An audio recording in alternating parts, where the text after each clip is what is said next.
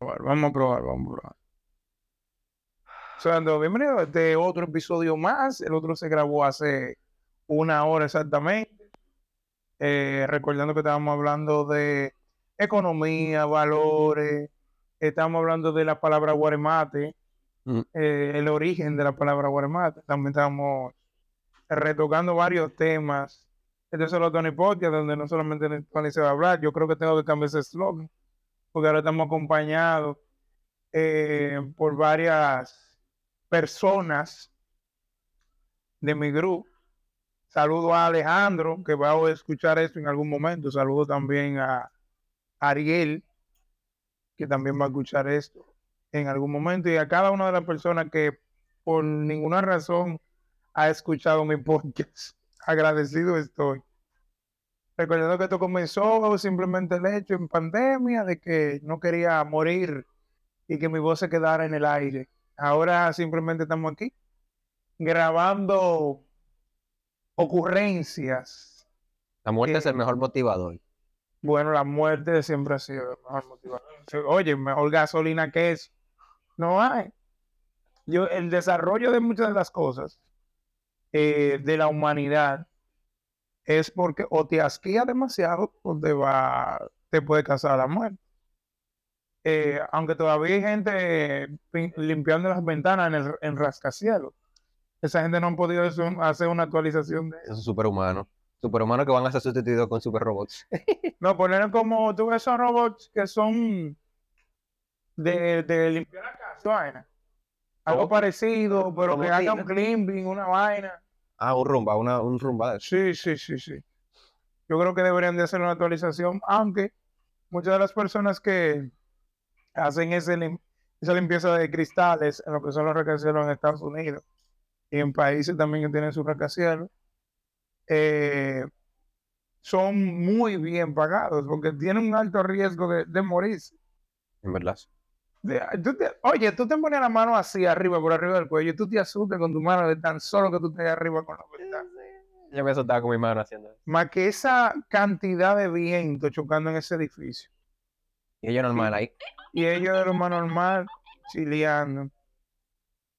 Pues bien, pero como tú mencionas, la gasolina, el mejor, mo- el, el- la me- el mejor combustible para el motor que somos nosotros es el miedo muchas veces. Nos ha llevado a, a tener varios desarrollos. Mira el caso de la pirámide, por ejemplo. Eso es como una forma de tu... Tengo yo entendido que es como una forma de tú contactar el otro mundo más fácil. Son como tumbas, no, no, no es así el asunto. Las pirámides no son... Las pirámides están puestas para que le llegue el sol directamente a la, a la, al- a la, a la, a del faraón, a la tumba del faraón, para que él resucite en algún momento. Si me equivoco, me avisan, porque realmente estoy hablando, creo que de una película de, de, yo- de ¿cómo que se llama este? Que le corría la piedra redonda. Indiana Jones, Eh. estoy hablando de una vaina de esa. Indiana Jones llegó un momento que había un extraterrestre, así que no podemos utilizarlo como... Sí, en X-Men, ellos lo explicaron muy bien. Ah, bueno, sí. Apocalipsis. No, no, la Ra no tuvo nada que ver con eso, ni, ni ninguno de esos dioses egipcios. No, pero con todo y todo, o sea, uno no quiere morirse, tú sabes, uno, como uno conoce el futuro, o mejor dicho, como uno maneja el tiempo, uno entiende que el futuro existe, o mejor dicho, uno, tenemos un acuerdo implícito entre todos los humanos donde el futuro es algo y hay que trabajar para ese algo, o sea, vamos a tratar de hacer algo lo mejor para que la muerte sea lo más suave posible, vamos, vamos a decir lo que hace. Sí, ese es un pensamiento eh, bastante estoico que es no mirar la muerte como algo en cual tú tienes que preocuparte porque es algo que tú no puedes controlar. Y lo estoicismo recordando que se basa en preocupa- preocúpate por las cosas que tú puedes controlar, no lo que tú no puedes controlar. Correcto. Entonces ellos meditan lo que es la muerte, pero no de una manera eh, ofensiva, dolorosa, eh, que te deja marcado, Sí, o que te paralice. sino que ellos no solamente analizan de su lado, de que si ellos mueren, sino si mi hija muere, si mi esposa muere, ¿qué puedo yo hacer para cambiar eso? Para que cuando suceda, le va a dar, pero no le da como a otra persona. En el mundo cristiano sucede que como nosotros tenemos una esperanza, tú ahorita estabas hablando de, de el Corán y esa gente y, y la, que piensan que si explotan un grupo, piensan lo que son radicales, que si explotan van a tener 70 vírgenes. Bueno, yo creo Que que, cuando estén las 70 vírgenes, con ellos ya no van a ser vírgenes. Ah. Porque no pueden ser vírgenes para siempre. bueno, estamos hablando de esos vírgenes en el paraíso, a lo mejor se, re- se reponen Se, re- se regeneran, se regeneran regeneran. su virginidad una vez. Oye, así sí, cualquiera explota, así. Pero yo no creo que sea una creencia de algunos tanto. Yo creo que es una creencia bien marcada entre todo la el mundo islam- islámico. Que la- Ah, no, lo que yo he podido, lo que yo he podido ver, que esos grupos que están metidos en la mezquita son muy pasivos, son muy, muy. Ahora sí hay otros que ellos le tienen un nombre en específico, que es un grupo que es radical totalmente. Que lamentablemente el pasivo va a sucumbir a la fuerza del que es agresivo. A, ello- Pero a eso mismo iba yo, que lamentablemente el que uno escucha más es el extremista, pero la, la mayoría son... Pero ellos tienen dos nombres, específicamente tienen dos nombres. Porque yo sigo a un youtuber que él estaba, estaba hablando de lo que era el Corán con un, un, pas- un pastor, se podría decir, pero ellos no se, no se llaman pastores, tienen un nombre. Un, mierda, pastores. No, aunque tú eres medio arábigo, Abner, Isaac, Ellos son líderes hadidis. Ya. Eh, pero tienen su nombre. Pero como te digo, ese grupo radical eh, es, es radical, o sea, Ey, si me escucha alguien que sea de esa vaina, no se sientan ofendidos, estamos relajando aquí. no, no, no, tampoco de los de señores, recordando que estos episodios de práctica para nosotros soltar esa vaina y hacerlo como de, de Julian, de Julian Show o de George Rogan Show, o lo que sea que termine en show. Es más, vamos a poner una vaina que se llama con show. Porque vamos a quitar esa vaina, o por lo menos el episodio, eh, tal vaina show, para que se identifiquen de lo que cuando yo hago uno solo. Se puede llamar así mismo tal y tal vaina show. Tal y tal vaina show. Y eso es algo genérico que en Colombia van a entender. que Tal y tal vaina. Tal y tal vaina. Yo no sé si tú quieres Porque, en eh, yo te voy a enseñar ahorita genérico, cuánta- cuántos países oyen el, el- bueno, iba a decir disparate, pero Ok, si- bueno, ya lo si, dije. tú quieres un, a un nombre que se aplique ya en Latinoamérica en general, en, en habla hispana, hay que sentarnos a, Analizar, sí. Claro, sí, porque yo estoy tirando vainas que, me, se- que surgen en mi mente porque suenan catchy, pero no necesariamente tienen que ser nombres. Sí, pero más puede ser que sea solamente para este mercado. Y como yo mencioné en el anterior, eh, lamentablemente este mercado no es un, un alto grupo que se siente escuchar a personas hablando de temas varios y tal vez se lo encuentren divertido. Eso es lo mejor que existe para mí. Escucha gente normal hablando del tema normal. Eso es lo mejor. Sí, no, yo consumo, bueno, ahora mismo estoy en el área de a- a- audiolibros, porque cuando entré en pandemia, que estaba trabajando 2021 ya, post pandemia, se podría decir, que estaba trabajando en el call center, desde casa estaba escuchando mucho audiolibro. Entonces estaba haciendo retoques de Seneca, de Marco Aurelio, de Platón y todo eso para subir eh, al canal de YouTube, señores, los que están aquí, para, para... Solo Tony Podcast tiene un canal en YouTube, ustedes saben. Estoy subiendo muchísimo Solo Tony Pod-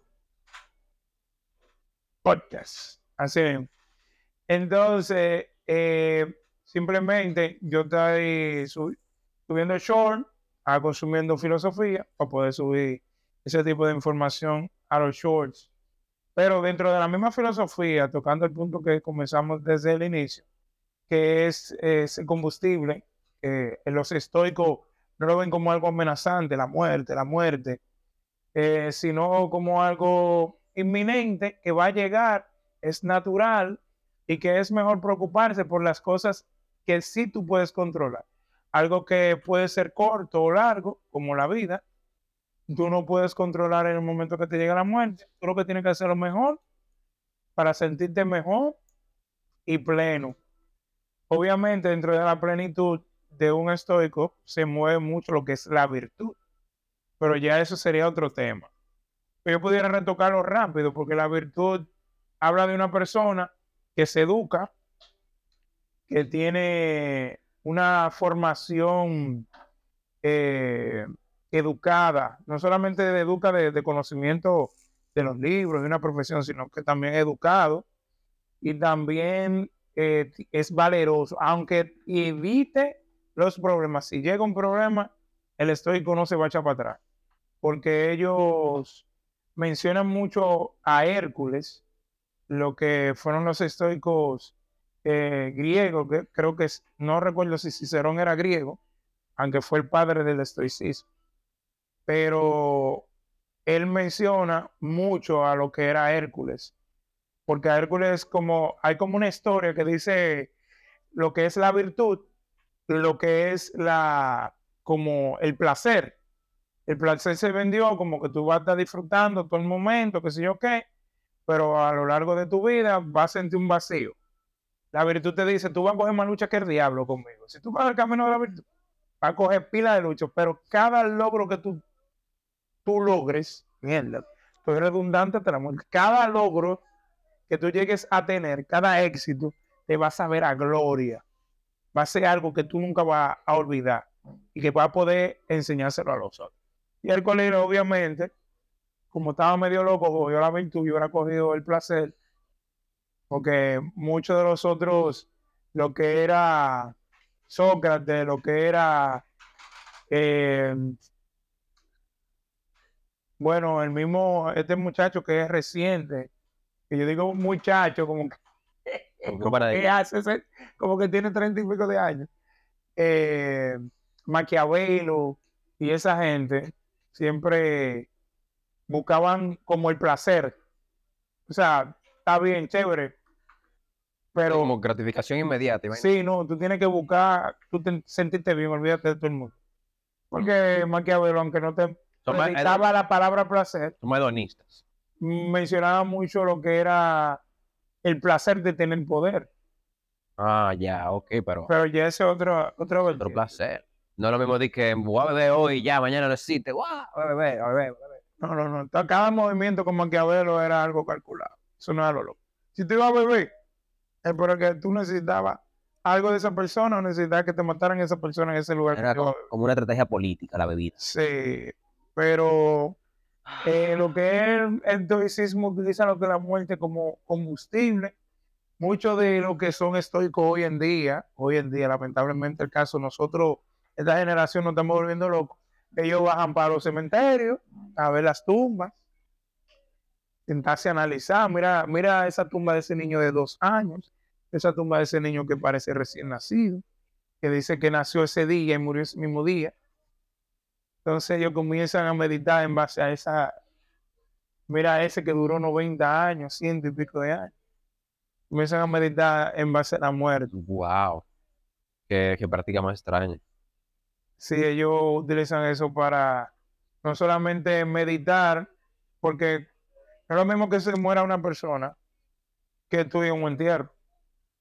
Se murió una persona, por ejemplo, en el, en el recinto donde yo vivo la conocía, había hablado con ellos, pero si no fui al entierro, no, mm, ese sentimiento de, de, que no lo voy a volver, prácticamente podría ser efímero, porque no era familia mía. Hay que respirar esa atmósfera fúnebre para tu Pero cuando tú estás ahí, que estás tú viendo todo el mundo llorando, que lo están despidiendo, que se sabe que no lo va a volver a ver y todas esas cosas.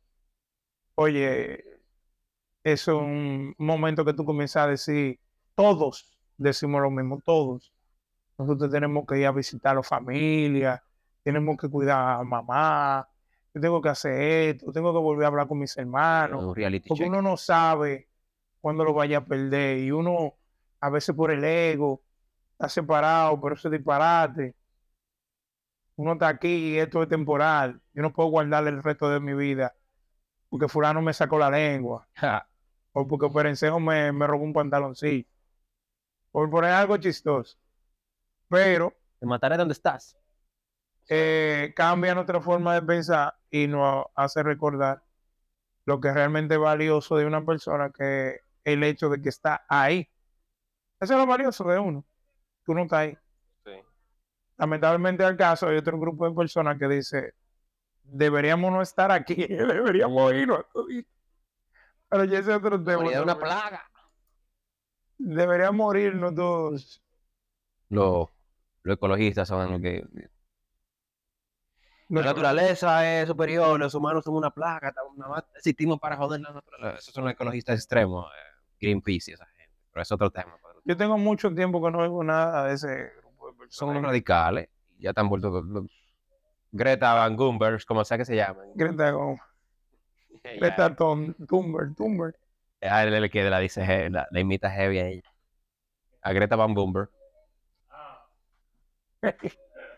No, muchachos. F. eh, en estos días vi un video, creo que fue finales de 2022 comienzo, o, o finales de 2021, que me marcó bastante, que fue a una persona le están haciendo una entrevista, él era vegano, o sea, no comía ningún producto animal, eh, ni que venga de, de animal, o sea, nada que tenga que ver con leche, ni nada de eso.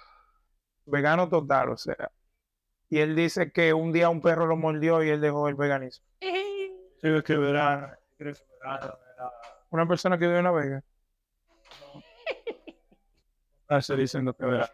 Verano. Habló en el tipo. Te voy a dejar un like en el comentario. ¿no? Oye, yo, yo, yo, yo voy a editar esto nada más para poder subir eso que ese hombre dijo, Dios mío.